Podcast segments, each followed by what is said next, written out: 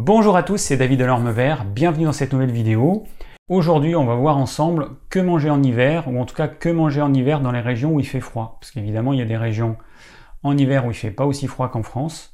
Mais chez nous, eh ben, on a les températures qui vont baisser avec un maximum euh, en janvier, février. Donc on va voir ensemble euh, la nourriture la plus adaptée à ce type de climat. Alors comme j'ai précisé, euh, mes conseils sont adaptés aux régions froides en hiver. Euh, si bah, si c'est pas votre cas, ne, ne, tenez pas compte de ça. En France, en hiver, donc on a un climat froid et puis c'est le cas pour toutes les régions du monde avec le même type de climat. Et forcément, on va manger différemment quand il fait froid que lorsqu'il fait chaud. D'une manière générale, en hiver, on va manger beaucoup plus dense qu'en été. Alors j'ai déjà fait une vidéo qui est ici sur ce que j'appelle manger dense, mais on va voir ensemble un petit peu ce que c'est parce que on va adapter ça au repas d'hiver.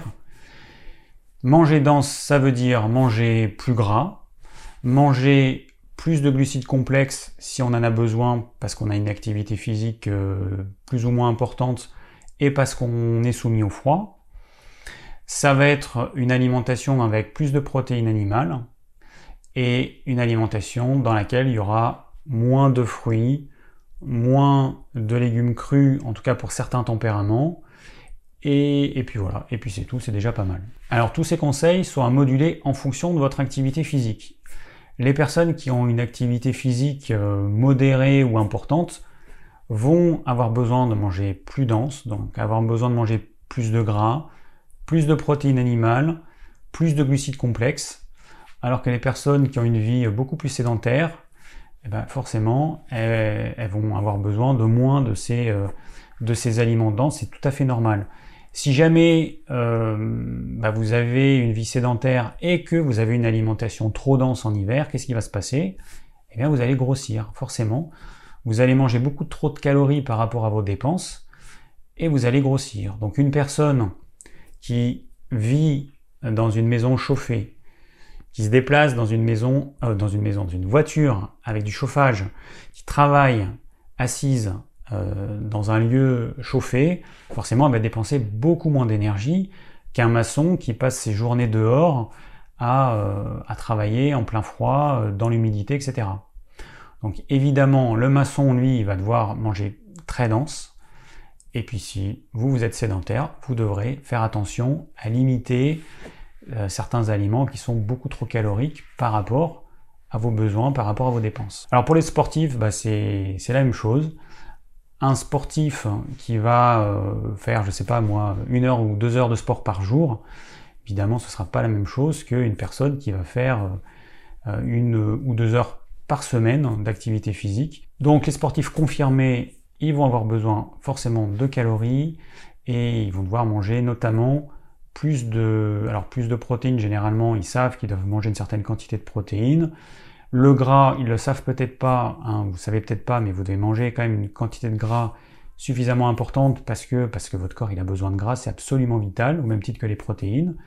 Et c'est les glucides qui ne sont pas des macronutriments vitaux que vous allez moduler en fonction de votre activité physique, est-ce que vous avez une activité physique de type plus cardio ou de type plus endurance? Vous n'aurez pas besoin de manger la même chose. Alors comme vous le savez pour ceux qui me suivent, je parle souvent des tempéraments, les tempéraments hippocratiques. Ils sont au nombre de, de 4. Vous avez le tempérament sanguin, le tempérament bilieux, le tempérament lymphatique et le tempérament nerveux.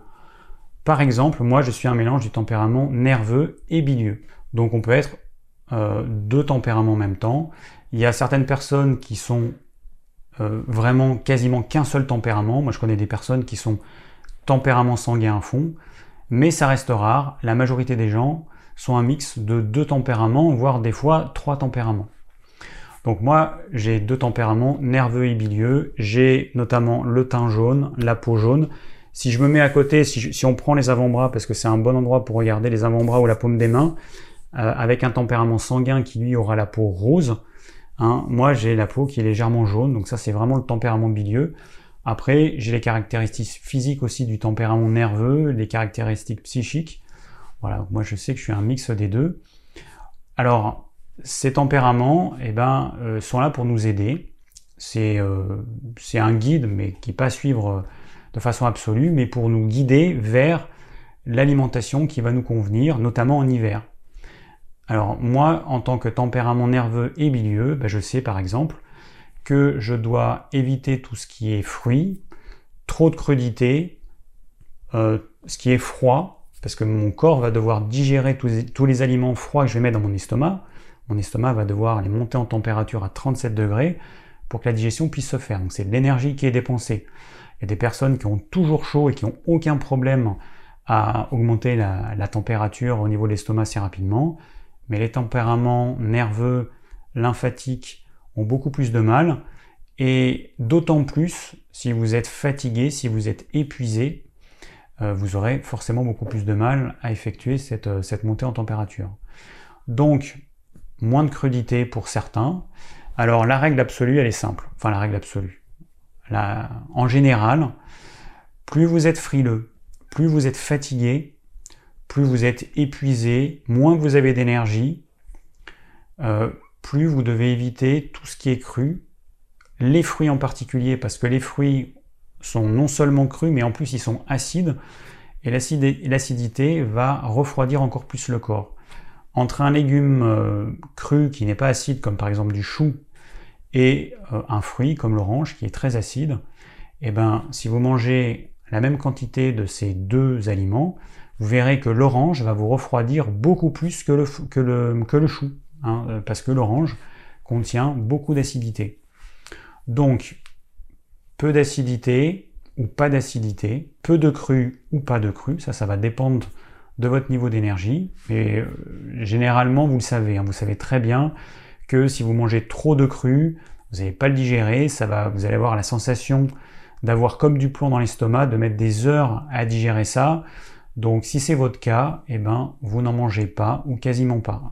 Je vais vous donner après un, conseil euh, pour arriver à manger du cru en hiver euh, si vous êtes dans ce cas-là. Alors, à contrario, les tempéraments sanguins qui ont toujours chaud, qui ont plein d'énergie, tempéraments qui sont plutôt joviales, eh ben eux, ils vont euh, pouvoir manger des fruits en hiver, des crudités quasiment à volonté, tout simplement parce que leur tempérament leur permet et parce que pour eux, ça va être extrêmement bénéfique puisque leur tempérament de base a tendance à être dans un excès de chaleur et que les fruits et les crudités vont permettre de tempérer cet excès et de euh, ramener un niveau plus bas, euh, plus normal. Donc tout est une question de, d'excès ou d'insuffisance. Quand on a trop de chaleur, on va prendre des aliments qui vont diminuer cette chaleur. Et quand on manque de chaleur, eh ben, on va prendre des aliments qui vont euh, augmenter la chaleur et on va éviter les aliments qui diminuent cette chaleur. Voilà. Donc, euh, voilà. Donc les tempéraments, évidemment, c'est un bon indice.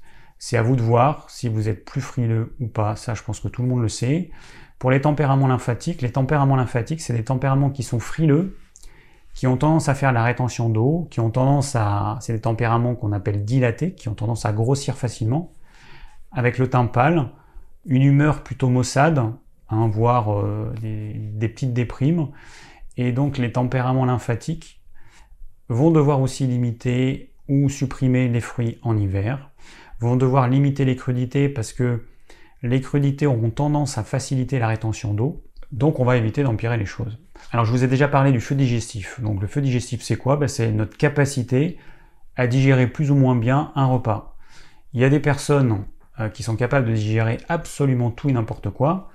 Et puis il y en a d'autres qui ont des difficultés à digérer des choses toutes simples, hein, comme une petite crudité, une salade, un repas euh, plutôt simple et classique. Euh, et donc le feu digestif chez ces personnes, il sera faible, on dit qu'elles ont un, faible feu digestif. Euh, généralement, les tempéraments sanguins ont plutôt tendance à avoir un bon feu digestif. Hein. Ils sont capables de digérer absolument tout et n'importe quoi.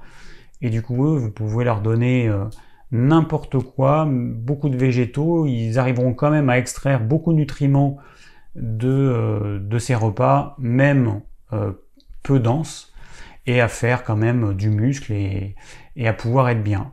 Par contre, les tempéraments nerveux, euh, vont avoir beaucoup de difficultés à extraire les nutriments des repas. Et si le repas n'est pas suffisamment dense, eh ben, les tempéraments nerveux vont gaspiller leur énergie à tenter de digérer des choses qu'au final ils vont pas arriver à digérer correctement. Et surtout, ils vont dépenser beaucoup d'énergie pour en retirer très peu d'énergie à la fin et très peu de nutriments. Donc, les tempéraments nerveux, qui, si en plus c'est des, personnes qui sont fatiguées, qui sont épuisées, va falloir apporter des aliments qui se digèrent facilement, qui demandent peu d'énergie à digérer. Les tempéraments lymphatiques, c'est pareil, ils ont généralement un feu digestif qui est plutôt éteint. Donc euh, ben, on va faire comme pour les tempéraments nerveux. Les tempéraments bilieux, c'est généralement des personnes sportives qui ont un feu digestif euh, normal, hein, rien de particulier. On n'est pas en excès comme le tempérament sanguin, on n'est pas en insuffisance comme le tempérament nerveux. Voilà, c'est un, feu digestif euh, normal, donc rien de particulier à dire. Alors revenons un petit peu au cru, euh, au, repas majoritairement végétalien. Alors, bon, je pense que vous avez entendu un petit peu tout et n'importe quoi euh, sur YouTube, sur Internet. Il y en a qui vont euh, vous vendre leur, leur mode alimentaire comme si c'était une panacée universelle. Ça va être soit l'alimentation crudivore, donc vous mangez que du cru, et généralement c'est cru et végétal. Euh, il y a peu de crudivores qui mangent des produits animaux crus. Euh, ensuite, vous allez avoir les végétaliens ou les véganes qui vont conseiller une alimentation crue et cuite, mais sans aucun produit animaux. Et, euh, et du coup, eh ben, ils vont adapter le côté dense en fonction de cette alimentation restrictive, puisque c'est restrictif, hein, par rapport à tout, le choix qui nous est proposé. Certains vont dire non, alors pour des raisons euh, euh, idéologiques qui, qui, ont du sens parfois, mais moi je raisonne en termes de santé, eh ben, euh, on va supprimer des aliments qui nous seraient pourtant bénéfiques.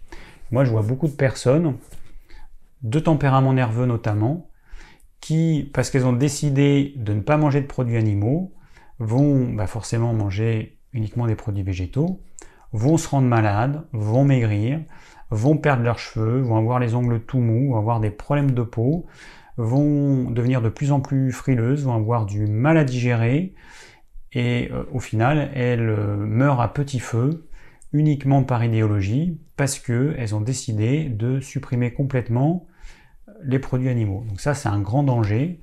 J'en ai parlé dans différentes vidéos, mais euh, attention à tous ces régimes restrictifs. Ça peut avoir un intérêt au moins sur une période euh, relativement courte pour certains tempéraments comme les tempéraments sanguins. Sauf que les tempéraments sanguins, généralement, eux, ils ont envie de manger des protéines animales et des féculents, et que si on leur propose de manger euh, que des végétaux, ça va pas leur convenir. Alors c'est une généralité évidemment, hein, il y a des exceptions, mais en général c'est ce qu'on voit. Et, euh, et, les tempéraments nerveux qui eux auraient besoin de manger régulièrement des produits animaux parce que c'est des produits denses, parce que c'est des produits facilement assimilables et qui apportent des, euh, des nutriments dont ils ont besoin, eh ben ces tempéraments nerveux, eux, généralement, dans le milieu naturaux, euh, naturaux, crudivores, végé, machin, ces tempéraments, ils ont, euh, ils ont plutôt tendance à aller dans la mauvaise voie. En plus, donc tous ceux qui conseillent ce type de régime vont conseiller de manger sans aucune limite, des produits qui viennent de très loin. Alors ça va être des avocats, des bananes, des dattes, des noix de coco, etc. Euh, après vous avez les tubercules euh, exotiques, vous pouvez avoir du manioc. La patate douce, on en trouve en France, on en cultive en France. Moi j'ai des producteurs qui en cultivent dans le Tarn-et-Garonne. Donc bah, si vous avez la possibilité, choisissez euh, la patate douce française. Sinon généralement elle vient d'Espagne, hein, le plus souvent. Euh, ou alors, euh, suivant les saisons, beaucoup plus loin. Comme vous le savez, moi, les produits exotiques euh, qui sont là uniquement pour notre plaisir, je, je, suis contre. Ça a un impact écologique négatif, ça a un impact sur les populations locales qui est hyper négatif, et donc je vois pas l'intérêt de consommer ce type de produit alors que c'est uniquement pour le plaisir. On n'a pas besoin de manger des avocats, on n'a pas besoin de manger des noix de coco, on n'a pas besoin de manger euh, euh, des bananes. Peut très bien s'en passer, d'autant plus que c'est hum, des aliments très riches en glucides.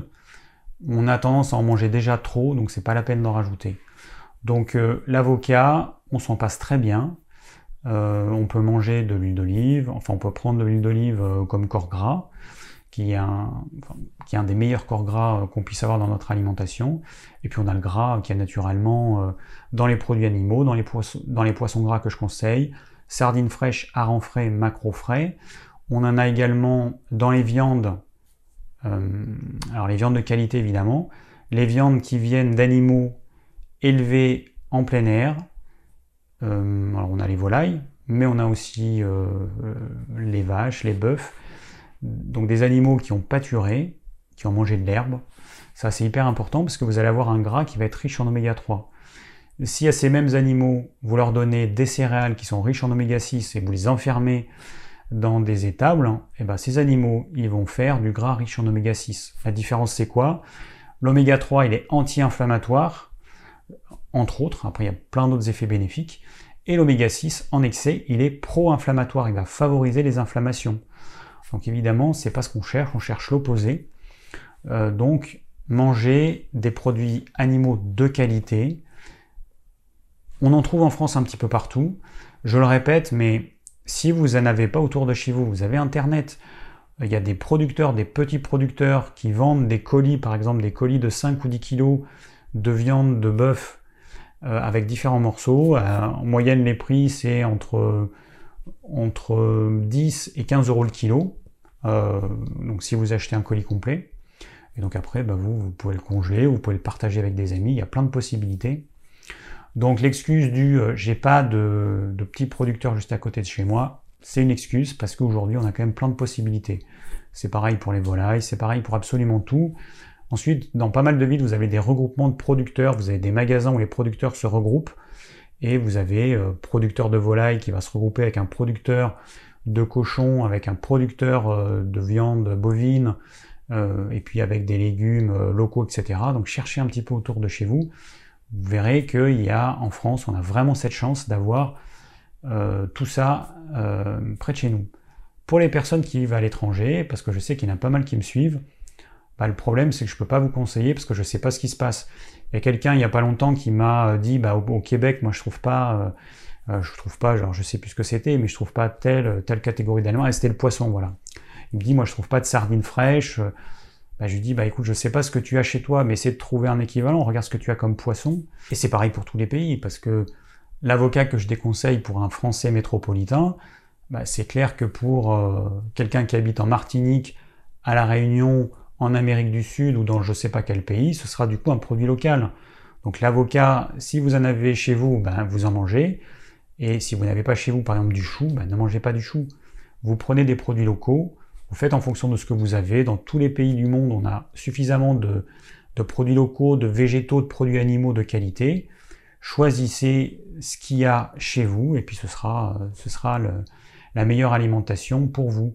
C'est pas parce que je conseille en hiver en France de manger du chou et des radis, parce que bah, nous on a ça en France, que si vous habitez euh, ailleurs et que vous n'avez pas ça, il faut absolument que vous trouviez ça euh, euh, dans votre magasin bio ou dans votre grande surface. Non, prenez des produits locaux. Alors je vais revenir sur, sur les tempéraments nerveux notamment, qui en hiver ont plus de difficultés que les autres parce que c'est un tempérament frileux à la base, c'est un tempérament qui a peu d'énergie, qui a peu de réserve, ce tempérament nerveux, donc, il a froid, il a plutôt tendance à avoir froid en hiver. Et comment, comment réchauffer une personne qui a froid? Ben, Il y a différentes façons. La façon la plus simple, c'est de bouger, bouger son corps. L'activité physique, ça reste quand même un moyen simple et rapide et à, disposition de tout le monde euh, pour pouvoir réchauffer son corps. Bon, si vous êtes chez vous, c'est pas compliqué. Hein, vous vous levez, vous faites des pompes, des squats, vous sautez sur place, vous faites ce que vous voulez. En une minute, vous allez vous réchauffer. Ça va être très simple. Vous pouvez également aller faire une petite balade à l'extérieur. Vous marchez euh, un petit quart d'heure, ça va vous réchauffer. Pour les personnes qui sont au boulot, ben, vous faites une petite pause. Hein, et euh, soit vous allez marcher, vous faites une petite marche rapide. Euh, ça reste... Ça, ça, passe inaperçu. Soit, ben, si vous pouvez vous isoler un peu, vous faites des petits exercices pour vous réchauffer. vous sautillez sur place, vous faites ce que vous voulez en fait. Le but c'est que votre cœur il batte assez rapidement de façon à que votre corps il monte en température. Et là vous allez vous réchauffer. Bon, il y a d'autres moyens de se réchauffer, ou plutôt d'entraîner son corps à se réchauffer petit à petit. Bon, vous le savez, moi je pratique la douche froide. Ça va bientôt faire deux ans que je pratique la douche froide, matin et soir. La douche froide euh, en hiver, c'est vrai que ça fait un petit peu peur à beaucoup de personnes. Au début, bah, ça n'a pas été facile forcément. J'ai tenu parce que je voulais absolument tenir. Et le tempérament nerveux, quand il a un truc dans la tête, il n'a pas ailleurs. Donc euh, j'ai tenu, je me suis dit il faut au moins que je fasse ça un an, parce que en un an, il y, a toutes les saisons qui passent, donc euh, vous, pouvez expérimenter vraiment quelque chose en un an. La douche froide en hiver, bon, ok, c'est pas facile, mais ça a un réel impact sur la frilosité. Les personnes qui sont frileuses, qui se mettent à la douche froide, comment elles vont faire? Alors j'ai fait des vidéos dessus, hein, vous pouvez aller voir là, parce que j'ai quand même parlé euh, dans pas mal de vidéos de la douche froide. Mais je le rappelle, au début, vous allez commencer avec une douche qui va durer très peu de temps. Si jamais une douche de 2 minutes sous l'eau froide c'est trop et si vous commencez ce sera trop, eh bien ce sera 30 secondes. Si 30 secondes c'est trop, ce sera 15 secondes. Le but c'est qu'à l'issue de cette douche froide, vous ressentiez de la chaleur. Normalement, quand vous sortez de la douche froide, vous devez sentir du chaud. Si c'est pas le cas, ça a été trop long. C'est aussi simple que ça. Si 30 secondes c'est trop long, vous faites 15. Si 15 c'est trop long, vous faites 5 secondes. Et puis, le lendemain, vous ferez 6 secondes. Le surlendemain, vous ferez 7 secondes. Et puis petit à petit, vous allez voir que vous allez progresser très rapidement, sans vous refroidir. Et euh, bah, semaine après semaine, mois après mois, vous serez de moins en moins frileux. Et à la fin, vous ne serez plus du tout frileux. Parce que les personnes qui sont frileuses, moi j'en vois plein, hein. j'en vois à mon cours de yoga, on arrive dans une salle froide, tout le monde est couvert, euh, la majorité demande à ce qu'on mette des radiateurs pour chauffer la pièce, alors que très rapidement, quand on commence le, yoga, on fait quelques exercices, on fait euh, les salutations, et en fait on se réchauffe très vite. Hein. Mais c'est vrai qu'il y a beaucoup de personnes frileuses qui ont besoin d'être couvertes. Du coup, qu'est-ce que ça fait Si vous avez froid et que vous vous couvrez, ben, votre corps n'est pas soumis au froid. Donc il n'a aucune raison de faire un effort pour se réchauffer. Il est fainéant, votre corps. Vous l'aidez à être fainéant parce que vous le couvrez, vous le maintenez, enfin vous le protégez du froid, et eh bien vous serez de plus en plus frileux si vous continuez comme ça. Euh, alors je ne sais pas quel âge vous avez, hein. il y a des personnes qui sont jeunes, il y a des personnes qui sont moins jeunes, mais une personne qui à 30 ans est déjà frileuse, mais quand elle va prendre euh, des années à 40 ans, à 50 ans, à 60 ans, mais ça va être un calvaire parce que la frilosité va augmenter de plus en plus. Avant, dans les campagnes, les maisons, elles étaient, alors comme chez moi, hein, la maison elle est, euh, elle est chaude près du poêle, et puis plus on s'éloigne, moins elle est chaude, et puis encore à l'étage, c'est encore plus froid. Ben, dans les campagnes avant c'était comme ça, on avait un point chaud, et puis plus on s'éloignait du point chaud, plus c'était froid et les chambres elles étaient glacées. Donc les personnes étaient soumises au froid. Mais aujourd'hui, on a des températures euh, homogènes dans toutes les maisons, dans tous les appartements, et du coup le froid on connaît plus. Hein. On n'est plus, enfin notre corps il sait plus ce que c'est. Donc petit à petit, je vois que les gens en fait ils perdent leur capacité à s'adapter au froid, qui est quelque chose de tout à fait normal. Donc vous avez la douche froide, et puis vous avez l'exposition au froid, qui consiste simplement à, alors bon, vous ne le voyez pas à la caméra, moi en hiver, je suis soit en claquette, soit pieds nus sur le carrelage. Euh, vous pouvez vous découvrir. Hein, euh, avant, euh, les années passées, moi je mettais plusieurs couches. Sous mon pantalon, je mettais une espèce de, une damar, une espèce de collant. En haut, je mettais ça, je mettais plein de couches. mais encore une fois, je devenais de plus en plus frileux. Et depuis que je me suis mis à la douche froide, eh ben, j'ai enlevé des couches. Et ça, vous pouvez le faire. Vous le faites progressivement. Vous enlevez l'écharpe, Ensuite, vous enlevez, euh, si vous avez deux couches en haut, bah, vous enlevez une couche. Euh, et puis, vous n'êtes pas obligé de faire ça du matin au soir. Vous pouvez faire ça quelques heures dans la journée. Puis après, si c'est trop dur, vous remettez un pull. Mais ayez dans l'idée que si vous voulez devenir moins frileux, il va falloir que vous exposiez votre corps au froid. Euh, il n'y a pas d'autre solution. Donc voilà, la douche froide. Je sais que c'est pas, pas évident, mais ça reste quand même le meilleur moyen de de renforcer son organisme et d'être de, moins en moins frileux. Et ça, c'est valable pour les tempéraments nerveux et pour les tempéraments lymphatiques, qui sont aussi frileux. Alors les sportifs, généralement, ils sont pas frileux parce que justement l'activité physique a tendance à augmenter le métabolisme et, euh, donc ils ont le ralenti de leur moteur intérieur, il est toujours un petit peu plus rapide que les non sportifs. donc c'est des gens qui, sauf exception, ne sont pas frileux. Donc plus vous avez une activité physique soutenue, régulière, moins vous êtes frileux. Donc l'activité physique, bah, c'est aussi important pour les tempéraments qui ont froid. Hein. Vous verrez, ça va vous réchauffer euh, rapidement et, durablement si c'est régulier. On va voir quoi manger exactement en hiver. Alors, première chose dont j'ai parlé en intro, il y a les protéines animales. Les protéines animales, c'est une base de notre alimentation. Euh, alors vous avez différentes sortes de protéines animales, vous avez les œufs, vous avez les poissons, vous avez les viandes, euh, on peut rajouter les crustacés. Dans les viandes, bah, il y a les viandes blanches, viande rouge, tout, viande rouge, tout ce que vous voulez. Voilà, je mets pas les produits laitiers dans les protéines animales, même si ce sont des protéines, même si c'est animal, parce que les produits, les produits laitiers, ce sont pas des aliments que je conseille au quotidien. On n'en a pas besoin, absolument pas besoin. Et en plus, l'expérience en tant que thérapeute m'a montré que les personnes qui consomment régulièrement des produits laitiers ont des problèmes de santé. Que ces problèmes de santé disparaissent ou euh, s'améliorent si on supprime les produits laitiers. Donc j'en suis venu à la conclusion, et je suis quand même très loin d'être le seul, que les produits laitiers au quotidien, c'est pas top. Donc ça reste des aliments plaisir qu'on va manger de temps en temps pour se faire plaisir, mais on oublie ça au quotidien. Donc, protéines animales, viande, poisson, œufs, en gros. Alors, suivant votre tempérament, vous allez en manger plus souvent et plus. Le tempérament sanguin, c'est celui qui a besoin d'en manger le moins. Mais par contre, c'est celui qui a tendance à être le plus attiré vers les protéines animales et notamment la viande. Donc, voilà, il y a un dilemme. Il en a besoin de peu, mais il en a envie de beaucoup.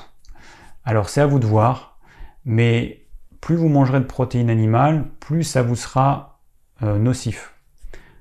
Il faudrait que vous ayez un régime plus à tendance végétarienne, manger des protéines animales de temps en temps, mais beaucoup moins souvent que ce que vous auriez envie de manger. Et à l'opposé, on va avoir le tempérament nerveux et le tempérament lymphatique qui ont besoin de manger des protéines animales tous les jours et d'autant plus en termes de fréquence et de quantité qu'on est fatigué, épuisé, maigre. Si vous êtes euh, ben, nerveux avec un poids qui est faible ou vraiment trop faible, protéines animales, c'est deux fois par jour. C'est pas moins, c'est deux fois par jour. Et en quantité suffisante, hein, c'est à peu près euh, entre 100 et 150 grammes par repas, donc c'est pas énorme, mais il vous faut ça pour euh, les tempéraments bilieux qui, euh, a priori, c'est un tempérament assez équilibré euh, à ce niveau-là. Protéines animales, alors ça va dépendre de votre activité physique, mais a priori, une fois par jour, c'est suffisant. Alors les protéines animales, eh ben, vous avez donc les œufs, vous avez les viandes et les poissons. Parmi ces, ces trois types d'aliments, les œufs, eh ben, c'est ceux qui vont permettre d'être transformé en quantité euh, plus importante. Il y a un plus fort pourcentage de transformation de la protéine de l'œuf en muscle, par exemple. Et, du coup, bah, l'œuf, il a, il a un côté très intéressant. Alors, ça fait partie des aliments que consomment les végétariens. C'est un aliment qui est peu cher et du coup, euh, et qui a une, une très forte qualité biologique. C'est un aliment qui contient du bon gras, qui contient également de la choline, euh, qui contient des phospholipides, qui contient également de la vitamine A, de la vitamine D pour peu que les volailles euh, aient été élevées en plein air. Donc c'est vraiment une excellente euh, source de protéines. Parce que en plus des protéines, ça va contenir plein d'autres choses, du bon gras et puis tout ce que je viens d'énumérer. Alors je rappelle que 100 g d'œuf, ça contient à peu près 13% de protéines. Que 100 g de viande, ça contient à peu près le double, 26% de protéines. Donc ça veut dire que les œufs, il faut que vous en mangiez suffisamment. Il ne faut pas avoir peur de manger 4 œufs dans un repas. parce que 4 œufs, un œuf ça fait à peu près 50 grammes, hein, entre 50 et 60 grammes suivant la taille des œufs, bah, ça équivaut à peu près à 200 grammes d'œufs, équivaut à peu près à 100 grammes de viande. Donc vous voyez que ça fait pas beaucoup. Donc si vous mangez des œufs, attention à ne pas en manger trop peu, parce que c'est vrai qu'il y a des personnes qui mangent un œuf par repas, mais ça fait vraiment beaucoup trop peu. Et qu'est-ce qui va se passer? Bah, Du coup, vous allez devoir compenser l'éventuelle carence en protéines par plus de légumineuses et plus de céréales. je vais en parler euh, juste après, euh, les céréales et les légumineuses en tant que source de protéines végétales. Mais on reste dans les protéines animales. Alors ensuite, bah, vous avez les viandes. Alors vous avez tout type de viande, mangez en fonction de, de ce que vous aimez, mais essayez d'alterner les sources de protéines. J'ai fait une vidéo qui parle de ça, hein, des, bonnes sources de protéines. Essayez d'alterner. Vous avez déjà la viande. Ensuite, vous avez les abats. Dans la viande, vous avez toutes sortes de viandes. Vous avez euh, du canard, du poulet, de la dinde, de l'agneau, du porc, du bœuf. Et puis vous avez des abats. Vous avez, euh, vous pouvez avoir du foie d'agneau, du cœur d'agneau, du cœur de veau, du cœur de volaille, du foie de volaille, vous avez les gésiers de volaille, bon, puis il y en a d'autres, il y a d'autres types d'abats, il y a les rognons, etc. Mais manger des abats, c'est aussi important parce que ça évite le gaspillage, et puis ça va vous apporter des nutriments que vous n'avez pas dans la chair animale, que vous n'avez que dans les abats. Le foie, c'est excellent, c'est très riche en vitamine A notamment, donc, euh, donc euh, bah, mangez-en de temps en temps. Après, vous avez aussi le boudin. Alors, je sais pas dans quelle catégorie on peut le mettre. C'est pas un abat, euh, je sais pas. En tout cas, le boudin rouge qui est fait avec du sang et du gras, et eh ben, euh, pareil, il est intéressant d'en manger de temps en temps. Encore une fois, choisissez vos produits animaux de qualité. Hein. Vous n'allez pas acheter ça en grande surface, euh, des trucs, enfin dans des produits bas de gamme. Allez chez un boucher. Vous verrez que la différence de prix, elle n'est pas énorme sachant que euh, la qualité, par contre, euh, elle, est, elle est énorme. La différence de qualité, elle est énorme. Prenez des produits animaux de qualité avec des animaux qui ont été élevés euh, bah, naturellement, comme on peut l'imaginer, des vaches qui ont pâturé au lieu de, de vaches qui sont enfermées dans des hangars. Alors au sujet des bouchers, je vous recommande de, bien choisir votre boucher, d'aller chez un artisan. Vous avez des bouchers qui choisissent eux-mêmes les animaux euh, qui vont bah, qui vont vendre.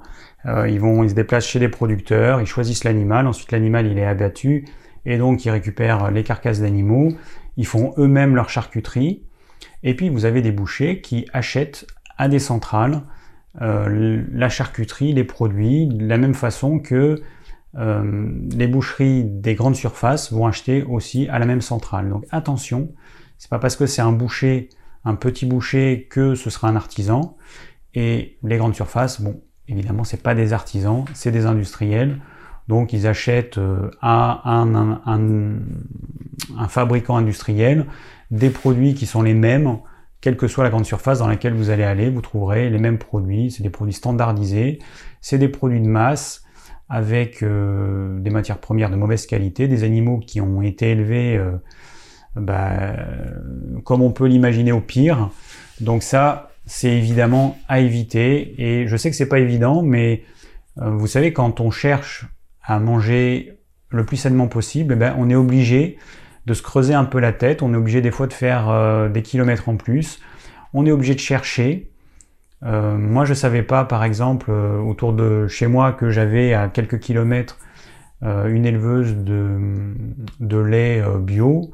Euh, je savais pas que j'avais un producteur de cochons à 3 km qui faisait euh, du cochon bleu blanc Bon bah il faut chercher en fait. Je sais que c'est pas évident, mais il faut chercher. Une fois que vous avez trouvé votre producteur, eh ben vous euh, bah, vous avez un produit de qualité.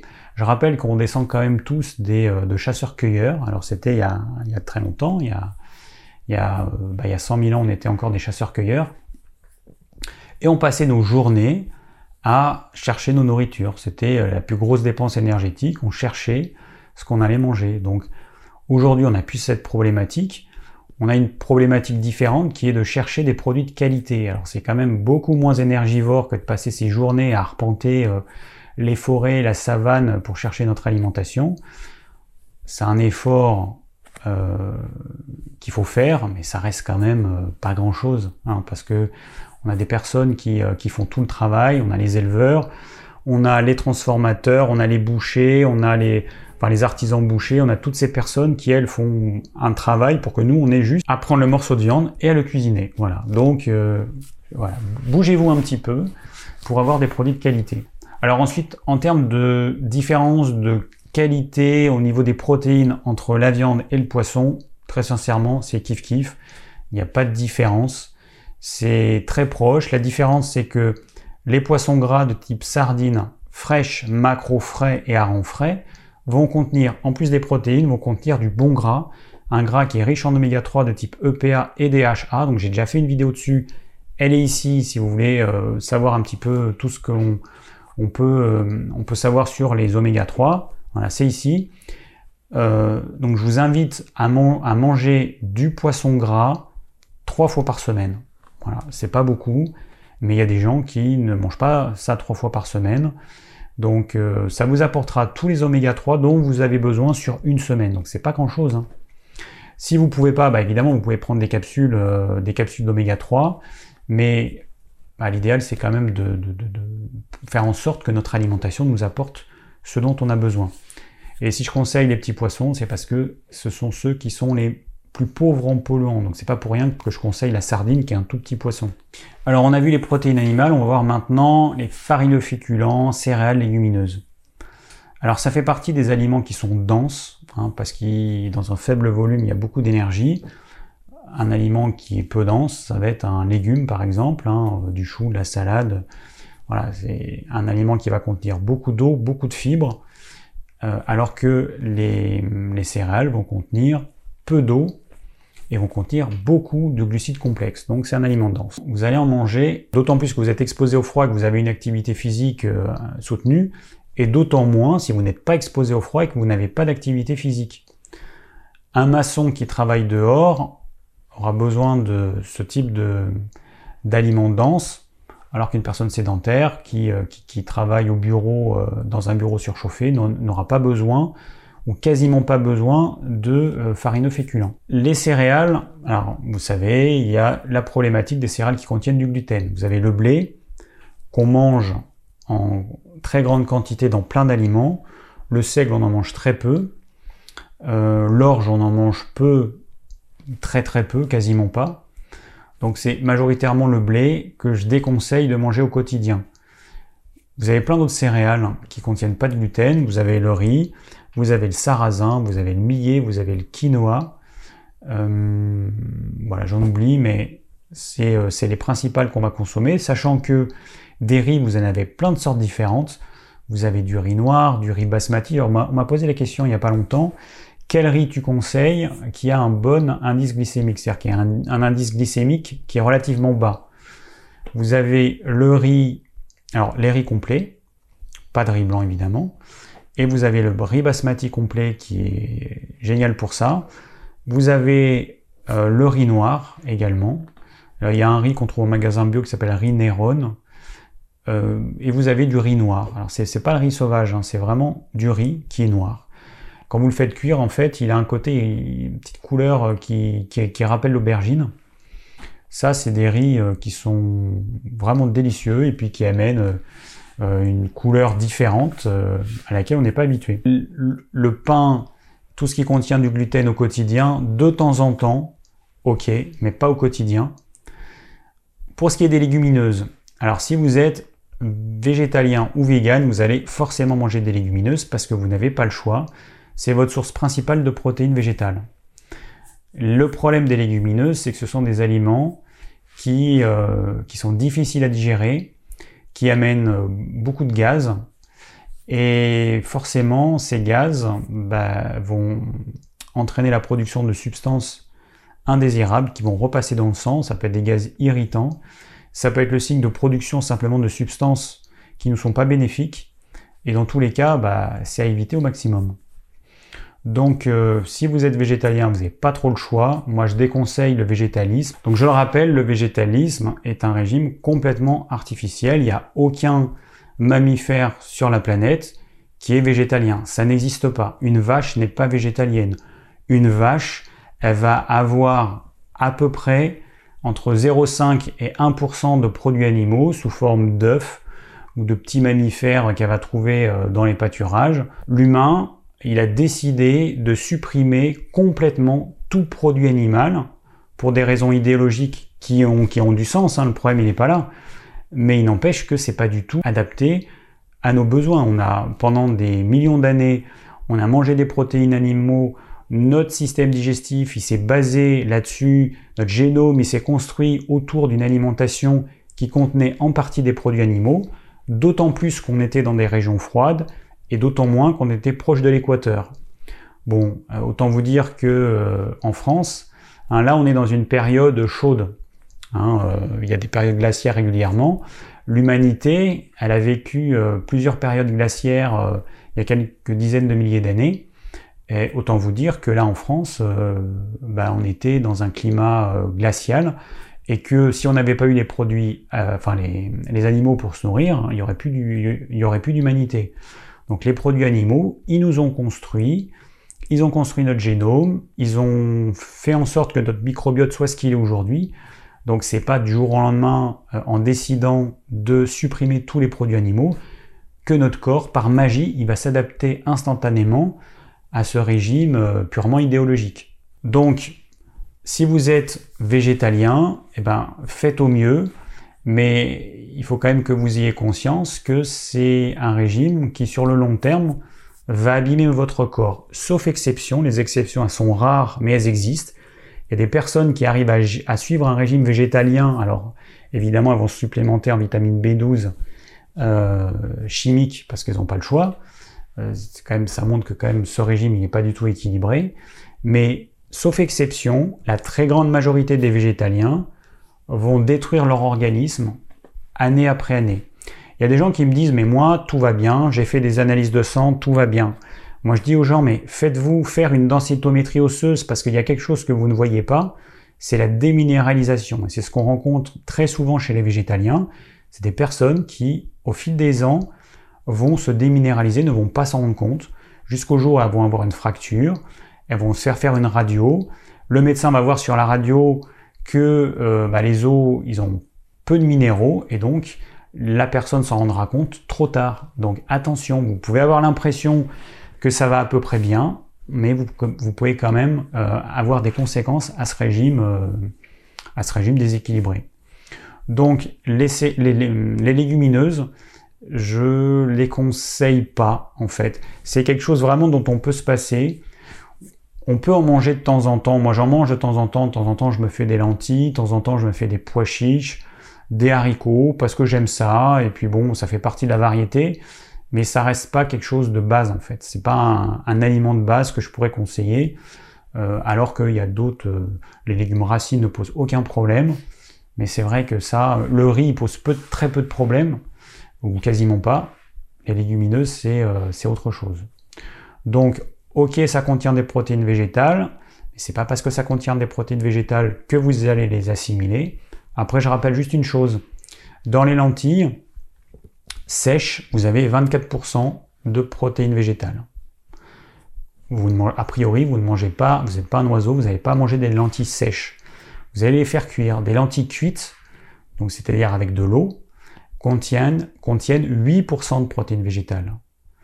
C'est quand même très peu. Hein. Euh, le problème, c'est que tous les gens qui vont euh, mettre en avant les régimes végétaliens vont mettre en avant les valeurs élevées des produits secs, mais on ne mange pas de produits secs. Moi, j'ai jamais vu quelqu'un manger un pois chiche sec, une lentille ou un haricot sec, de le croquer comme ça. C'est pas possible. On est obligé de le réhydrater.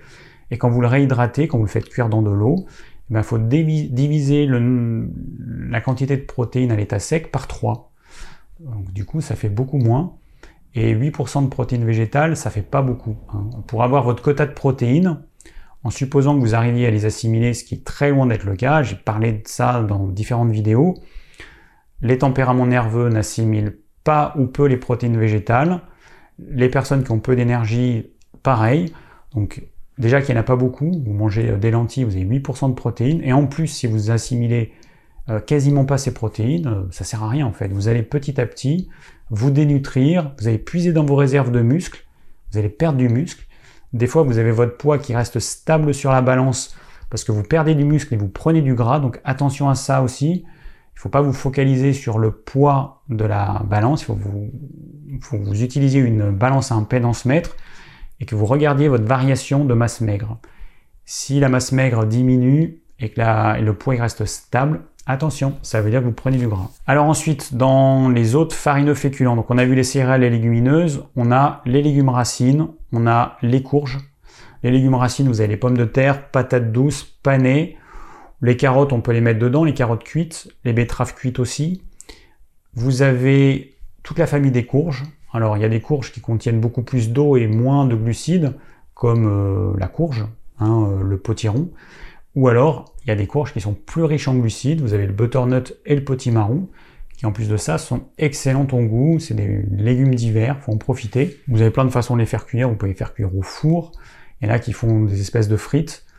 Vous coupez votre butternut en grosses frites. Vous badigeonnez d'huile d'olive, vous mettez au four. Voilà, c'est super bon. Euh, vous pouvez le faire. Alors en soupe, je déconseille ponctuellement, mais les soupes trop liquides, mixées, c'est indigeste je vous conseille plutôt de manger de la purée, faire une, espèce de purée épaisse de potimarron, de butternut. De cette façon-là, vous allez pouvoir bien saliver, ce sera beaucoup plus digeste. Donc ensuite, on va manger des légumes cuits. Alors en hiver, vous avez tous les légumes cuits, poireaux, oignons. On peut manger du chou, du fenouil, les navets, carottes, betteraves, euh, voilà, tous les, tous les légumes que vous pouvez trouver euh, chez votre maraîcher, l'idéal c'est ça, vous allez chez un maraîcher, un producteur, et vous prenez les légumes qu'il vous propose. Vous allez avoir, suivant les périodes, vous allez avoir du brocoli, parce que le brocoli, bah, vous en avez pendant peu de temps, en fait, pendant quelques semaines. Quand vous faites pousser du brocoli, euh, bah, il, va, il va être mûr. Et puis ensuite, euh, la partie qu'on mange, qui est la fleur, en fait, elle va, va se transformer en fleur et du coup bah, le producteur arrête de le vendre. Donc la, durée pendant laquelle le brocoli sera bon à manger, c'est que quelques semaines en fait. Donc vous allez avoir un peu de brocoli en hiver, dans une partie de l'hiver, après vous aurez du chou-fleur, etc., etc. Donc vous n'allez pas forcément trouver tous les légumes tout au long de l'hiver, mais vous prenez ce que votre maraîcher vous propose, et puis du coup ça vous permet de cuisiner des choses différentes. Vous allez avoir des blettes par exemple, on peut cuisiner les feuilles de blettes ou les côtes de blettes, euh, plein de légumes en fait.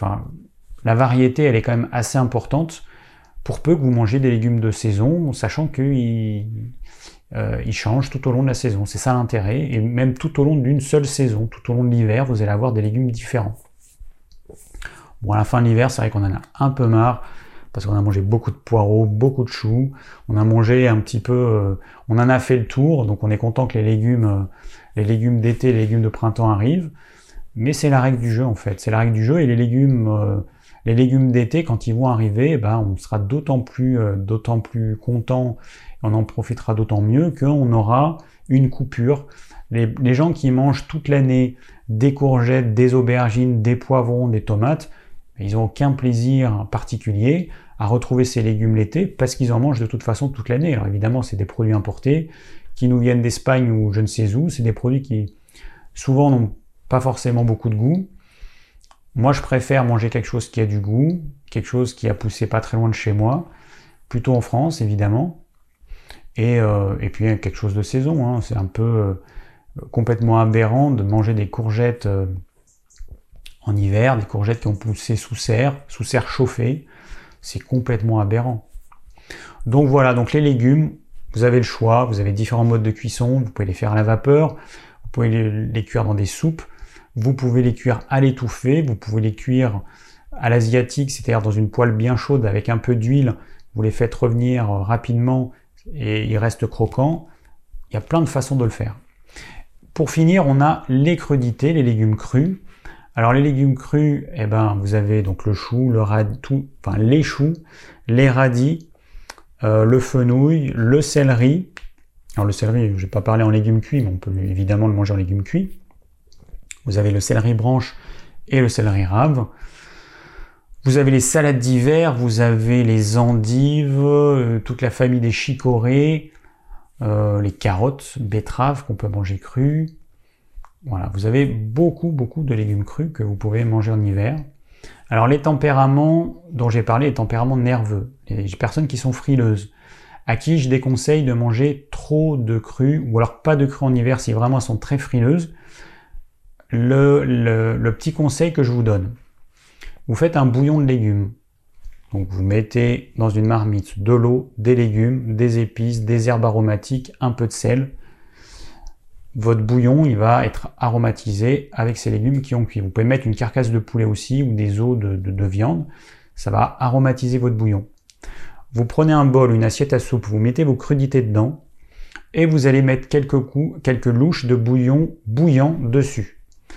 Les légumes vont monter en température, ils vont pas cuire parce que euh, l'eau bouillante en fait, elle va, elle va chauffer les cellules euh, en superficie de vos légumes, mais à l'intérieur, le légume il va rester croquant, il sera cru. Et du coup, vous allez avoir les bénéfices d'un produit euh, chaud, mais pas cuit, et le bénéfice d'un produit cru, mais que vous arriverez à digérer. Donc ça, c'est un truc qui est pas mal. Après, vous pouvez mettre plein de choses. Moi, j'aime bien y mettre, des fois, j'y mets des algues en paillettes, j'y mets de la spiruline, la spiruline en paillettes. Euh, voilà, vous pouvez mettre de la levure de bière, vous pouvez mettre euh, différentes choses pour agrémenter cette espèce de, on pourrait appeler ça, c'est une sorte de soupe miso en fait, hein. c'est une sorte de soupe miso, sauf vous mettez beaucoup de crudité, beaucoup plus de crudité que dans une soupe miso classique, et voilà, et ça vous réchauffe, ça vous apporte euh, les nutriments des légumes crus, et au niveau de digestion, vous verrez que c'est très facile à digérer. Alors c'est pas la seule façon de manger des légumes crus en hiver quand on a du mal avec les crudités, quand on a du mal avec ce qui est froid. Une autre solution consiste simplement à manger les crudités avec le plat chaud.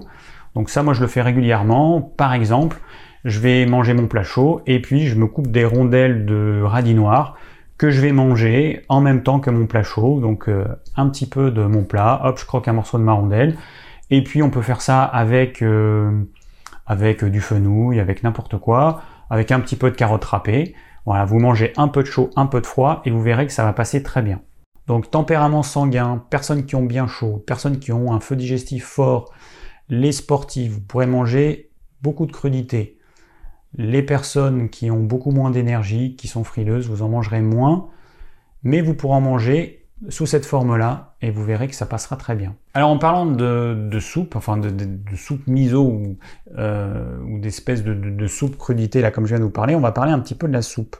C'est un plat qui est mangé euh, en hiver, c'est tout à fait normal, c'est un plat chaud, avec des légumes. Alors vous avez deux types de soupe. Vous avez la soupe mixée et la soupe avec des légumes en morceaux. C'est complètement différent au niveau digestif. Donc, vous faites une soupe avec des légumes en morceaux. Si vous la mangez euh, comme ça, qu'est-ce qui va se passer? Vous prenez une cuillère de légumes en morceaux avec un petit peu de bouillon, vous mettez dans la bouche, vous allez voir que le bouillon, vous allez l'avaler tout de suite. Et que forcément, vous allez mâcher vos légumes en morceaux. Ils vont être insalivés, donc la salive, l'amylase salivaire, va pouvoir prédigérer les glucides complexes de vos légumes. Ce qui se passe dans l'estomac, c'est que votre estomac, il a une forme comme ça de haricot, et que tous les aliments que vous allez prendre au début du repas, ils vont rester sur la, la, partie haute de l'estomac, qu'on appelle le fundus, et les liquides, ils vont descendre au fond, ils vont pouvoir être directement éliminés dans l'intestin grêle sous forme de petites giclées d'à peu près 3 ml toutes les 10-15 euh, secondes. Donc le liquide, il va sortir de l'estomac et, la partie la plus solide va rester dans l'estomac pour être prédigérée grâce à la salive. Ça, c'est si vous mangez une soupe avec des légumes en morceaux. Mais si cette même soupe, vous la mixez et que vous la mangez, qu'est-ce qui se passe? Eh bien, vous avez quelque chose d'homogène, très riche en eau, que vous allez avaler, que vous n'allez pas mâcher, Hein, ou alors les personnes qui mâchent euh, une soupe mixée, euh, elles sont tellement rares que, enfin moi, je j'en connais pas. Quand je vois les gens manger leur soupe mixée, ils avalent, ils avalent. Donc c'est trop liquide pour rester dans la partie haute de l'estomac. Ça va glisser et ça va aller au fond. La salive va être complètement diluée. Alors le peu de salive que vous aurez produit, parce que vous n'aurez pas mâché, vous aurez avalé directement, le peu de salive de toute façon sera dilué par toute cette quantité d'eau, donc les glucides complexes ne vont pas être prédigérés par la salive. La conséquence, c'est que les personnes qui ont un reflux gastrique, très souvent, eh ben, ce sont des personnes qui mangent des soupes mixées. Le simple fait de manger cette même soupe non mixée fera toute la différence. Donc c'est pas grand chose. Euh, vous pouvez manger de temps en temps des soupes mixées, mais ayez conscience qu'au niveau digestif, c'est pas de la magie. Hein. Que s'il y a trop d'eau, eh ben, les vont être dilués et que les glucides complexes des légumes ne seront pas prédigérés par la salive. Moi, je vous conseille, si vous voulez faire des choses mixées, de faire quelque chose de très épais, comme une purée euh, la plus épaisse possible. Hein, si vous faites une soupe, par exemple, de potimarron ou de butternut, faites-la la plus épaisse possible, de façon à la mâcher. Et mâchez-la, même si c'est sous forme de purée, que vous avez envie d'avaler tout rond, euh, faites l'effort de mâcher, vous verrez que la digestion sera facilitée. Bienvenue dans cette série de trois vidéos sur quoi manger en hiver. Pour ceux qui n'ont pas vu la deuxième partie, c'est ici. Et puis de toute façon, le lien des trois vidéos se trouve dans la description.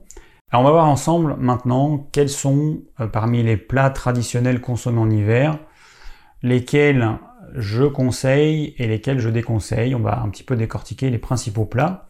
Alors le plat emblématique, hein, c'est le pot-au-feu. Le pot-au-feu, c'est quoi? Eh bien, c'est de l'eau dans laquelle vous rajoutez de la viande de bœuf généralement. Donc les morceaux les moins nobles, les plus durs, qui ont besoin d'être cuits longtemps pour, euh, pour être euh, tendres. Vous rajoutez des carottes, pommes de terre, enfin vous rajoutez des légumes, je veux dire des carottes, poireaux, oignons, pommes de terre, un petit peu d'épices, du sel, vous faites cuire 3 heures et vous avez votre pot, au, votre pot au feu qui est prêt. Alors ce que j'ai remarqué, c'est que les viandes très cuites comme ça étaient beaucoup plus difficiles à digérer que le même, la même viande, mais en, version euh, peu cuite. Je me suis par exemple amusé à acheter euh, donc du jarret de bœuf que j'ai haché avec un hachoir électrique pour en faire une espèce de steak haché, parce que c'est hyper dur, donc je peux pas, on peut pas le manger comme ça grillé. Donc j'ai fait un steak haché que je digère parfaitement bien comme un steak haché normal. Si ce même jarret, j'en fais un pot au feu, je le fais cuire très longtemps jusqu'à ce que la viande euh, s'effiloche, et bien à ce moment-là, la digestion, elle est beaucoup, beaucoup, beaucoup plus difficile.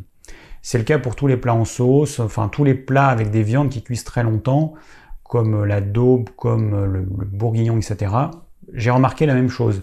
Ma supposition, c'est que cet excès de cuisson va dénaturer les protéines, du coup nos enzymes digestives ne reconnaissent plus les protéines parce que normalement les protéines ont une forme particulière dans l'espace en trois dimensions et que euh, cette, euh, cette cuisson excessive, excessivement longue, va probablement transformer la forme des molécules dans l'espace et que nos enzymes ne reconnaissent plus ces molécules. Donc ont beaucoup plus de mal à les découper en petits morceaux. Je rappelle que le but de la digestion, c'est de découper en petits morceaux ces grosses molécules qui sont faites d'éléments de briques élémentaires qu'on appelle les acides aminés. Donc une protéine, c'est des centaines, des milliers d'acides aminés collés les uns aux autres, et que nos enzymes, c'est comme des ciseaux qui vont couper euh, cette longue chaîne, cette longue molécule pour séparer les acides aminés. Et c'est ça qu'on va assimiler. Et ensuite, c'est ça qu'on va utiliser pour refabriquer des protéines. Voilà, donc c'est ma supposition. Euh, je ne sais pas si, euh, si, si c'est ça ou si c'est pas ça, mais c'est ce qui me semble être le plus logique. Donc voilà, le pot au feu, l'inconvénient, c'est ça. L'avantage, c'est que ça permet d'utiliser des, morceaux de viande euh, durs qu'on aurait du mal à manger grillés. en plus, alors c'est bon goût, hein, le pot au feu, c'est super bon. L'inconvénient, c'est que la viande, elle est pas très digeste. On peut faire l'équivalent avec une, avec, euh, une, volaille, donc il y a la poule au pot. Euh, moi, ce que je fais souvent, c'est j'utilise les carcasses de poulet parce que je, déteste le gaspillage. Donc pour moi, il est hors de question qu'un poulet euh, dont on a mangé les cuisses, le blanc, les ailes, qu'on jette parce qu'il reste encore de la viande sur la carcasse. Donc je mets ça dans une soupe et après on mange la carcasse et ça fait un repas. Hein. Alors le poulet, bon, on le fera beaucoup moins cuire euh, qu'un pot au feu parce que c'est une viande qui est quand même beaucoup plus tendre et forcément bah, c'est beaucoup plus digeste. Alors on pourrait faire la même chose avec euh, du poisson. Bon, le seul inconvénient que le poisson ça les arrête, mais on pourrait faire une soupe de poisson. Euh, c'est excellent, c'est très bon goût, c'est un peu plus compliqué, compliqué à faire, mais sinon au niveau au niveau intérêt nutritionnel, il est, euh, au moins équivalent à euh, utiliser de la volaille ou de la viande. Alors autre plat d'hiver, on a le... Alors j'ai parlé dans la vidéo euh, que j'ai faite sur les plats en sauce dans laquelle j'explique que c'est pas très digeste. On a le bourguignon. Le bourguignon, c'est de la viande de bœuf, donc pareil des morceaux qui sont assez durs à la base, qu'on fait cuire longtemps, on fait cuire avec du vin, là qui est savoureux. Alors très peu digeste parce que la viande a cuite longtemps, et souvent on le mange avec des pommes de terre, et là l'acidité du vin qui est utilisé va neutraliser l'action de la salive, puisque la salive a besoin d'un pH neutre pour pouvoir euh, agir sur les glucides complexes. Donc le bourguignon, c'est un plat qu'on peut manger en hiver, mais que je déconseille aussi. On a ensuite le cassoulet. Alors c'est un plat qu'on peut manger toute l'année, mais très sincèrement l'été, euh, on, on a quand même moins envie de manger un cassoulet qu'en hiver. C'est un plat vraiment très dense qui est fait à partir de haricots, donc des gros haricots, donc ce sont des légumineuses, des haricots avec la viande, euh, souvent des saucisses. Alors c'est très difficile à digérer, très sincèrement. Déjà, on a la charcuterie. Dans la viande, vous avez des produits bruts. Euh, une côtelette euh, de, porc, c'est un produit brut que vous faites juste cuire à la poêle. Et vous avez des produits transformés, comme la saucisse, dans laquelle on va prendre la viande de porc. On peut ajouter des additifs ou pas, suivant le fabricant. On va rajouter du gras. On va rajouter des épices. Donc ça reste un produit transformé que je ne conseille pas au quotidien. Voilà, euh, toute la charcuterie, c'est c'est pas des produits qui sont bons pour la santé. Hein. Il y a des gens régulièrement qui me demandent ce que je pense de la charcuterie. À la base, la charcuterie, c'était un moyen de conserver euh, les produits animaux euh, pendant des mois ou voire des années. Aujourd'hui, on n'a plus cette problématique. On n'est pas obligé de manger de la charcuterie. La charcuterie, c'est un produit qui est purement plaisir. Mais en termes de santé, les bénéfices, ils sont plus ou moins négatifs suivant le type de charcuterie. Donc de temps en temps pour vous faire plaisir, le plus rarement possible. Euh, bah, du coup le cassoulet, bon, c'est à éviter. Que des légumineuses avec euh, de la saucisse, c'est pas du tout un plat équilibré. Il faudrait quand même qu'il y ait des légumes pour, euh, pour avoir un, certain équilibre. Mais encore une fois, c'est beaucoup de légumineuses, beaucoup trop de légumineuses. Dans, le, dans la même idée, on a aussi ce qu'on appelle le petit salé. C'est un, plat de lentilles avec euh, du lard de, cochon. C'est comme le cassoulet, sauf qu'au lieu d'utiliser euh, comme légumineuse des haricots, on va utiliser des lentilles. Mais sinon, c'est la même chose. On utilise des légumineuses avec de la charcuterie, le plus rarement possible. Hein. C'est voilà, ça, fait partie des plats typiquement français. Je pense aussi que la charcuterie qui était faite euh, dans les campagnes il y a 100 ans ou 200 ans, c'est pas la même charcuterie que celle qu'on trouve aujourd'hui euh, dans le commerce. On trouve euh, des petits artisans qui font des produits de qualité, mais la majeure partie, c'est déjà des animaux qui sont élevés en batterie dans des conditions ignobles, et donc c'est ça qui est utilisé comme matière première. Et ensuite, pour des raisons de coût, eh ben, on va utiliser dans les charcuteries des plus d'additifs ou plus de, on va saler, on peut saler euh, avec, euh, avec de l'eau par exemple, qui va augmenter le poids artificiellement. il y a plein de techniques pour euh, baisser le coût. voilà, donc la charcuterie moderne, industrielle, c'est vraiment, vraiment, vraiment à éviter. Alors un autre plat d'hiver, d'ailleurs ça me, ça me fait marrer parce que j'ai vu ça aux infos il y a quelques semaines. Dès que les températures ont commencé à baisser, ils parlaient de la raclette. La raclette, voilà, c'est le plat c'est le moment de, manger des raclettes, comme si on attendait ça. Enfin, c'est vrai qu'on attend ça beaucoup. Enfin, moi, j'en fais partie. J'aime bien la raclette aussi, mais j'en mange rarement. C'est pas du tout un plat euh, que je conseille régulièrement. La raclette, c'est quoi? Euh, C'est du fromage, de la charcuterie et des pommes de terre. Voilà. Donc là, on fait vraiment le top du top de ce qu'il faut pas faire. Alors le fromage, en excès en plus. C'est un aliment plaisir à manger le moins souvent possible. Ensuite, vous avez la charcuterie. Pareil, un aliment plaisir qui est vraiment mauvais pour la santé. C'est euh, beaucoup trop salé, ça peut être fumé, ça contient des additifs. voilà, à éviter. Et euh, bah, les pommes de terre, bon, à la limite, on va dire que c'est le moins pire, mais il manque quand même, il manque quand même des légumes dans tout ça. Ça, c'est vraiment le gros problème. C'est un repas qui est complètement déséquilibré. C'est un repas euh, euh, de type craquage euh, extrême. généralement, on digère moyennement bien, voire très mal la raclette. C'est purement pour se faire plaisir. Alors ensuite, vous avez la fondue savoyarde. Donc elle est faite de fromage, de vin blanc, et on la mange avec, avec du pain, du pain rassis. Bon, vous avez du pain, donc un aliment qui contient du gluten, à éviter, et d'autant plus à éviter avec les produits laitiers. Vous avez du fromage, vous avez du vin blanc qui va acidifier le fromage et qui va faire en sorte que de toute façon notre salive soit plus active euh, à cause donc de, cette acidité euh, apportée par le vin blanc. Donc là encore, c'est la totale, hein, euh, purement pour se faire plaisir, de temps en temps, le plus rarement possible. Mais bon, c'est évidemment pas quelque chose qu'on peut consommer régulièrement. Alors ensuite, un autre aliment qu'on mange en hiver et dans l'est de la France, la France, c'est la choucroute. Donc la choucroute, c'est du chou lacto-fermenté avec de la charcuterie, des pommes de terre cuites. Donc le, le chou lacto-fermenté, c'est quoi? Vous prenez du chou cru, vous l'émincez, vous le mettez euh, dans un grand contenant avec euh, de l'eau et du sel, vous laissez fermenter pendant quelques mois, les sucres qui sont contenus naturellement dans le chou vont euh, être transformés par les levures en acide lactique. Donc ce chou, il va s'acidifier. Ça permet une conservation euh, pendant des mois, des années, mais on a quand même le problème de cet acide lactique en euh, quantité importante. Ensuite, ce chou cru lacto-fermenté, on le fait cuire et on obtient donc la choucroute cuite qu'on va agrémenter de saucisses, de, de tout un tas de charcuteries avec des pommes de terre cuites. Alors encore une fois, on a quelque chose qui est acide. Donc la salive, elle va pas fonctionner sur les pommes de terre. Donc la prédigestion des pommes de terre, vous oubliez. Ensuite, vous avez de la charcuterie. Charcuterie avec des produits fumés, riches en additifs, salés. La choucroute à la base est très salée. La charcuterie est aussi par définition très salée. Donc c'est too much, trop de sel, euh, trop d'additifs, de, de, fumage, de tout ce que vous voulez, c'est vraiment pas top. Et puis trop d'acidité parce que cette choucroute, elle est riche en acide lactique.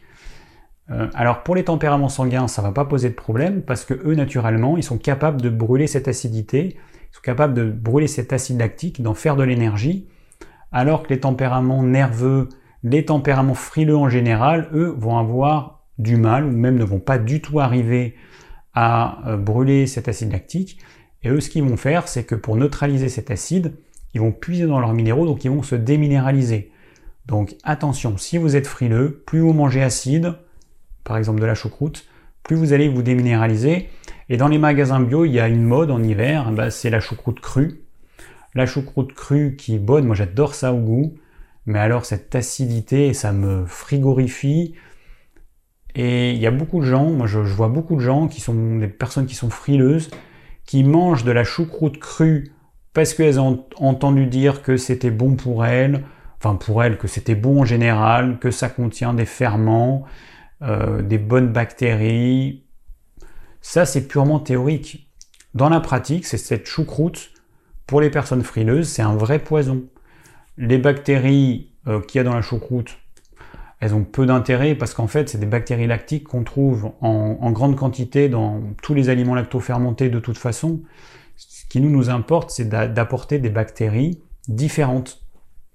Donc les bactéries lactiques, elles sont, euh, elles sont très communes, donc on n'a pas besoin d'en apporter euh, à travers les produits lacto-fermentés.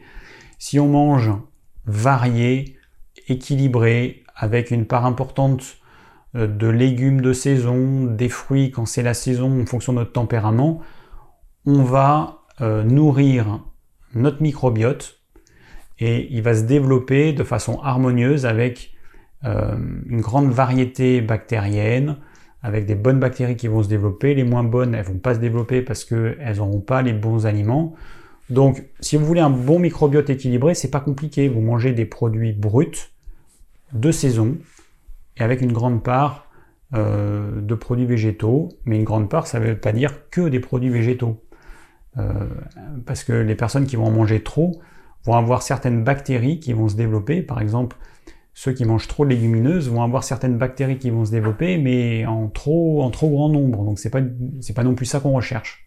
Voilà, donc pour euh, les, les, repas type produits, enfin repas d'hiver en France, voilà un petit peu tout ce qu'on peut trouver. Alors après, à travers le monde, on va trouver d'autres bah, d'autres types de plats. Au Québec, je connais pas un petit peu ce qui se fait, mais bon, j'imagine qu'on a des plats qui vont être équivalents, sauf que ce sera peut-être pas les mêmes morceaux de viande, ce sera pas préparé avec les mêmes sauces, mais l'idée elle est là en fait, c'est que vous avez toujours une viande qui va être cuite longtemps et avec une sauce généralement. Et comme accompagnement, bah, vous aurez, euh, sur les pays, ce sera du riz, ce sera des pommes de terre, ce sera la patate douce, du manioc, euh, des lentilles, des, euh, enfin voilà, du couscous. Mais à la base, c'est un glucide complexe avec une viande euh, qui a cuit longtemps et, puis une sauce pour accompagner tout ça ou du bouillon et des légumes. J'espère qu'il y a des légumes. Dans les plats euh, que j'ai énumérés, il n'y a pas beaucoup de légumes, mais le but c'est quand même d'apporter une quantité assez importante de légumes. Alors pour finir, on va voir ensemble ce que je vous conseille de manger en hiver. Donc en hiver, je vous conseille de manger plus dense qu'en été, uniquement si vous êtes soumis au froid, si vous avez une activité physique euh, relativement importante, mais sinon, il n'y a aucune raison que vous mangiez euh, beaucoup plus dense. Hein. comme j'ai dit euh, en début de vidéo, sinon vous allez grossir. Donc, les personnes qui sont sédentaires et qui vivent et travaillent dans des maisons, des, lieux de travail chauffés ou surchauffés, eh ben vous allez manger peu de glucides complexes, peu de pain, peu de céréales, peu de légumineuses, peu de riz, peu de pommes de terre. Sinon, bah, vous, allez, euh, vous allez grossir, vous allez prendre, comme beaucoup de personnes, euh, euh, du gras en hiver, que vous allez essayer de perdre en été, vous allez peut-être perdre, parce que généralement, c'est vrai qu'on a une alimentation qui est moins riche s'il fait chaud, hein, c'est naturel, on a moins faim, on a envie de manger moins gras, moins de viande, c'est tout à fait normal. Mais en hiver, bah, voilà, c'est pas parce qu'il fait froid à l'extérieur qu'on doit manger euh, beaucoup plus gras et beaucoup, euh, avec beaucoup plus de féculents si, si on n'est pas concerné par le froid. Donc si vous êtes un sportif, si vous bossez, si vous avez un travail de force, si vous travaillez dans le froid, ok. Donc là, il va falloir que vous mangiez plus dense, plus de féculents, plus de farineux, plus de céréales, plus de légumes racines, plus de protéines animales, une alimentation plus grasse. Ça, c'est tout à fait normal. Donc, en entrée, je conseille une crudité. Alors, pour les tempéraments frileux, vous allez utiliser la technique. Vos crudités, vous allez les faire euh, chauffer artificiellement en mettant du bouillon bouillant dessus. Et vous allez en prendre peu. Après, ça dépend de votre capacité à digérer les crudités, parce qu'il y a des personnes qui ne les supportent pas.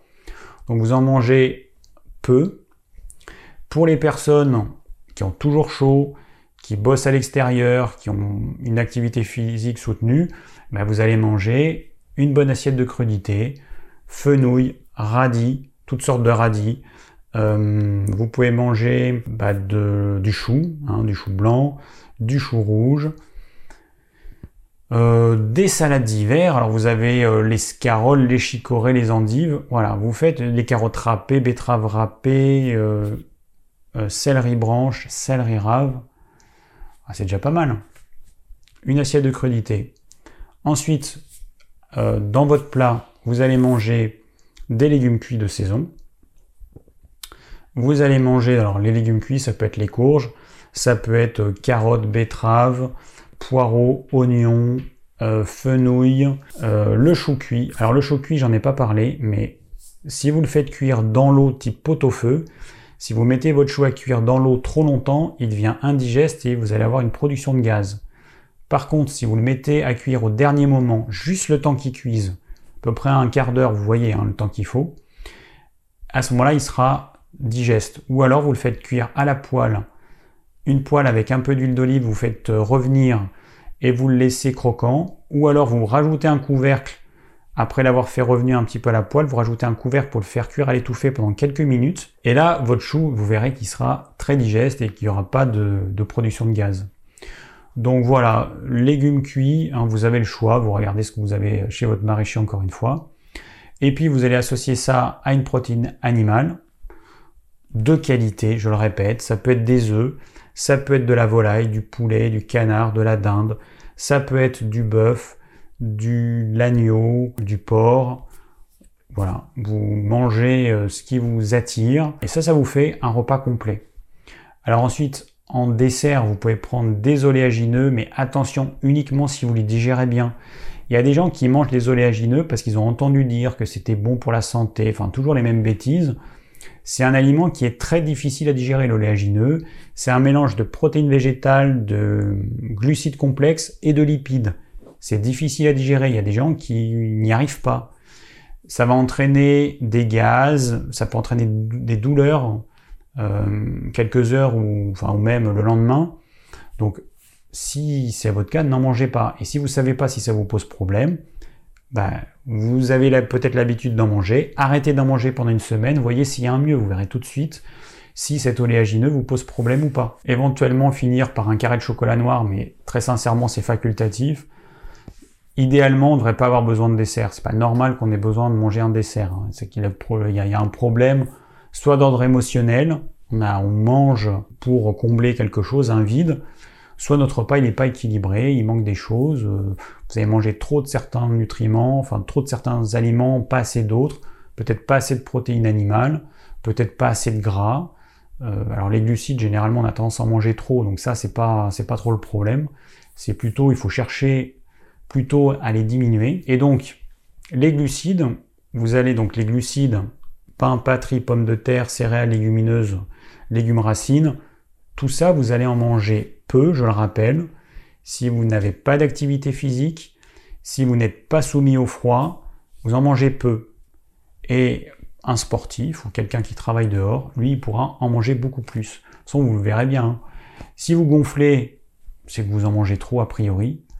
Si votre poids reste stable, c'est bon. Si vous maigrissez, attention, vous en mangez peut-être pas assez et peut-être pas assez de protéines animales. Alors après, il peut y avoir chez certaines personnes des problèmes à digérer en même temps protéines animales et farineux féculents, donc glucides complexes. Alors à ce moment-là, soit vous en mangez très peu, soit eh ben, vous n'allez pas en manger à un des deux repas. Vous allez euh, manger plutôt dissocié et vous allez manger par exemple euh, protéines animales, alors crudité, légumes cuits, protéines animales, et vous ferez un autre repas avec ou pas de protéines animales ou une petite protéine animale avec un peu de glucides, et vous voyez ce que ça donne. Peut-être que vous supprimerez la protéine animale et que ça passera très bien, mais parfois, c'est vrai qu'il n'y a pas longtemps, il y a, quelqu'un qui, qui pensait que c'était la protéine animale qui digérait mal, et je lui ai dit avec quoi tu les manges, tes, protéines animales? Et 9 fois sur 10, c'est avec des euh, farineux, des féculents. Et c'est pas le, la protéine animale qui est difficile à digérer, ou c'est pas le, féculent, c'est l'association des deux. Donc si c'est votre cas, eh ben, vous allez manger plutôt dissocié, sachant que vos légumes ils vont quand même vous apporter des glucides complexes en petite quantité, mais ce sera suffisant pour, euh, bah, pour qu'il n'y ait pas de problème en fait, que vous tombiez pas dans un régime complètement dissocié. Certaines personnes qui mangent que dissocié, vont avoir tendance à maigrir et à maigrir en dessous de leur poids de forme. Donc si c'est votre cas, il faut augmenter la quantité de glucides. Ça, veut dire que le régime dissocié, il est trop extrême et il vous convient pas. Merci d'avoir suivi cette vidéo, j'espère qu'elle vous aura plu et qu'elle vous aura permis de voir ce que vous pouvez manger en hiver, en tout cas dans un climat froid. Si vous avez des questions, n'hésitez pas à les laisser en commentaire. Je vous rappelle que dans la description de cette vidéo, vous avez le plan de la vidéo, vous avez tout un tas d'autres informations.